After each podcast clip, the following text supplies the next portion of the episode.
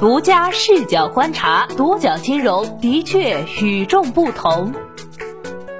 本期我们一起关注七次创业板 IPO 被叫停，保荐机构中天国富为何屡出状况？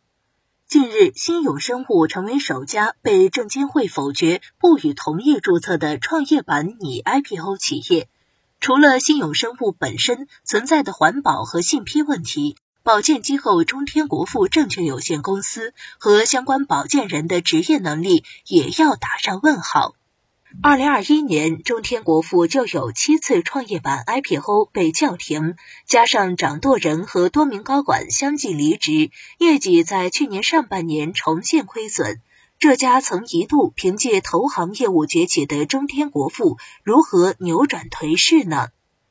一月六号晚间，因浙江新永生物化工股份有限公司核心产品木头项目主要原材料均涉及高污染、高风险产品，且无法提出有效的压降方案，以及信息披露存在严重错误，中国证监会决定不予同意新永生物创业板 IPO。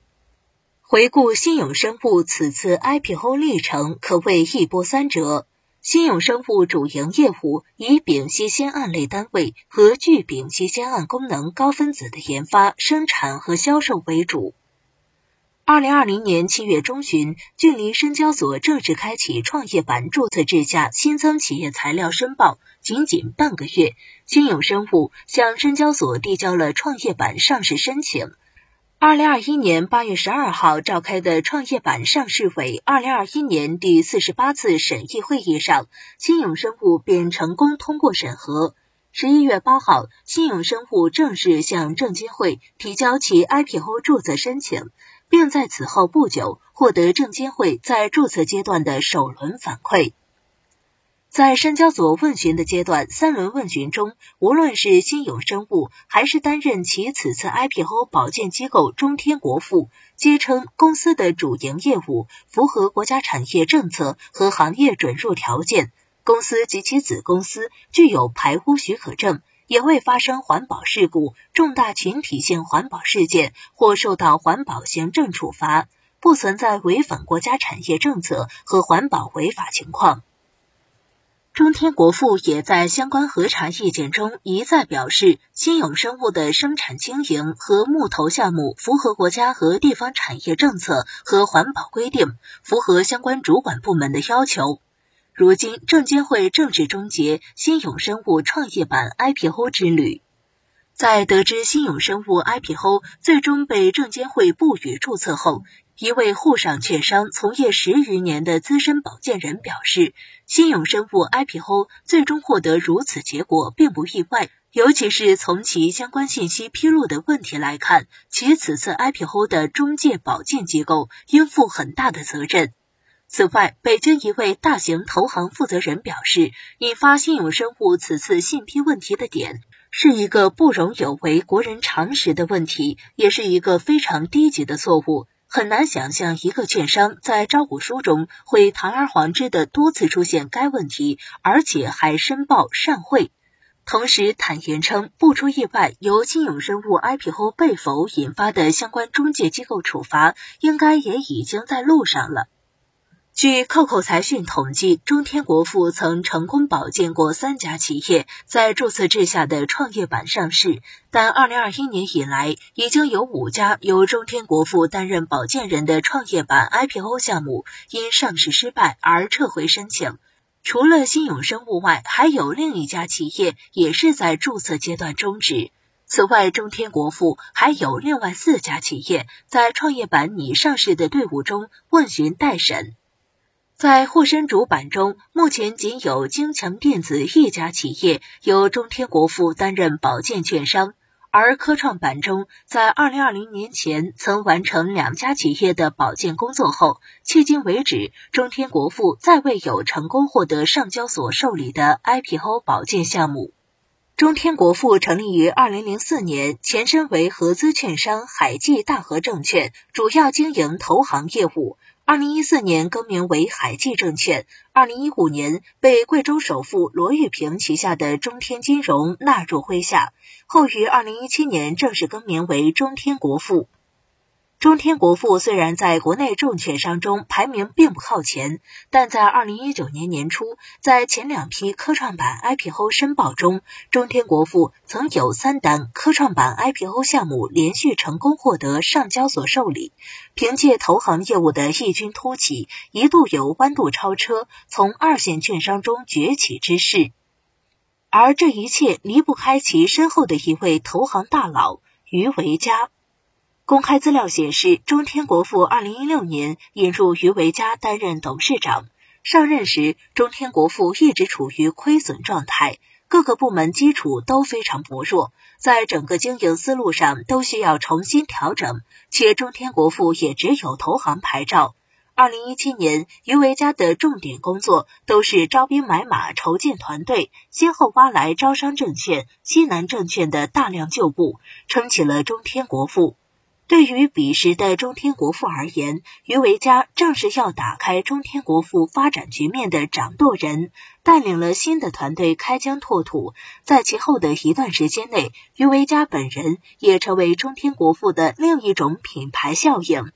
据中天金融二零一七年中报显示，中天国富净利润负五千零五十点五八万元。但在二零一九年，中天国富综合实力大为提升，全年实现营业收入七点六零亿元，净利润一点七三亿元，证券公司分类评级由 BBB 类提升至 A 类，连续两年获得并购重组财务顾问职业能力 A 类评级，取得证券经纪、证券自营业务资质，并正式展业。投行项目规模、数量、收入和市场影响力稳步提升，各项项目储备数量丰富。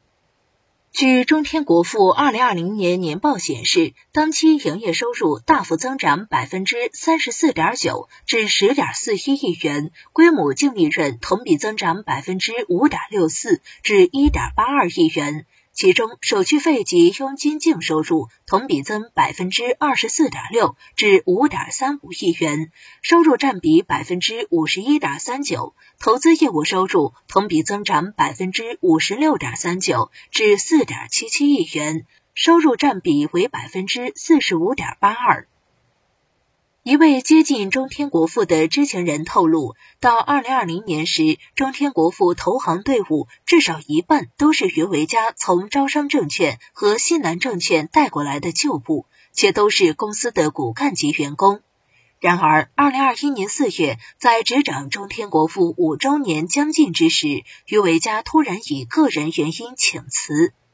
此后，中天国富曾一度陷入辞职潮，不仅包括中高层，而且涉及众多投行员工。二零二一年九月，原中天国富副总裁李志涛离职。十月，曾有消息称，中天国富负责投行业务的副总裁李立芳、原监事会主席人力合规监事祝涵、负责运营资管的副总裁柯亮。分管投资的副总裁何胜华都曾一度提交辞呈，欲离开了中天国富；而分管销售条件的副总周庆华、首席风险官李建军、负责质控的陈佳、负责法律合规的刘亚娟等，都已在离职流程中。此外，据中天国富某离职员工向中国证券报爆料。其离职结算单显示，最新的实发工资为负八万元有余。据了解，这是由于公司要求离职员工退还今年预发的资金所致。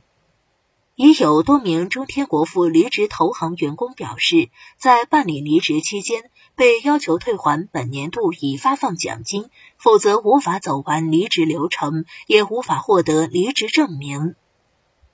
二零二一年十二月十九号，中天国富证券董秘和人事部门负责人回应称。退还离职结算款事项属于公司制度规定。目前中天国富具体的离职情况如何不得而知，但或源于人事和业务方面的调整。二零二一年上半年，该公司净利润为负六千三百四十九点五三万元，重现亏损。券商投行的内控规范以及作为中介机构的职业质量，体现的是投行的综合实力，不仅考验行业美誉度，也是其投行业绩有望取得长足增长的根本。今年以来，多个部门打出组合拳，参与注册制下新股发行规则的完善，优化注册制下的新股发行环境。九月三十号，证监会发布首次公开发行股票并上市辅导监管规定，对保荐机构开展辅导工作以及各地证监局进行辅导验收作出明确规定。一位资深券商人士表示了自己的看法：中介机构是资本市场的看门人，在保荐质量、会计审计、合规审核、信用评级等方面发挥着专业把关的重要职责。去年三月通过的刑法修正案中，明确将保荐人作为提供虚假证明文件罪和出具证明文件重大失实罪的犯罪主体，适用该罪追究刑事责任，最高可判处十年有期徒刑。今后监管层必将对证券公司的合规风控能力提出更高要求。后于家维时代的中天国富如何突出重围？欢迎留言一起讨论。好的，以上就是本期的全部内容，谢谢收听，咱们下期再见。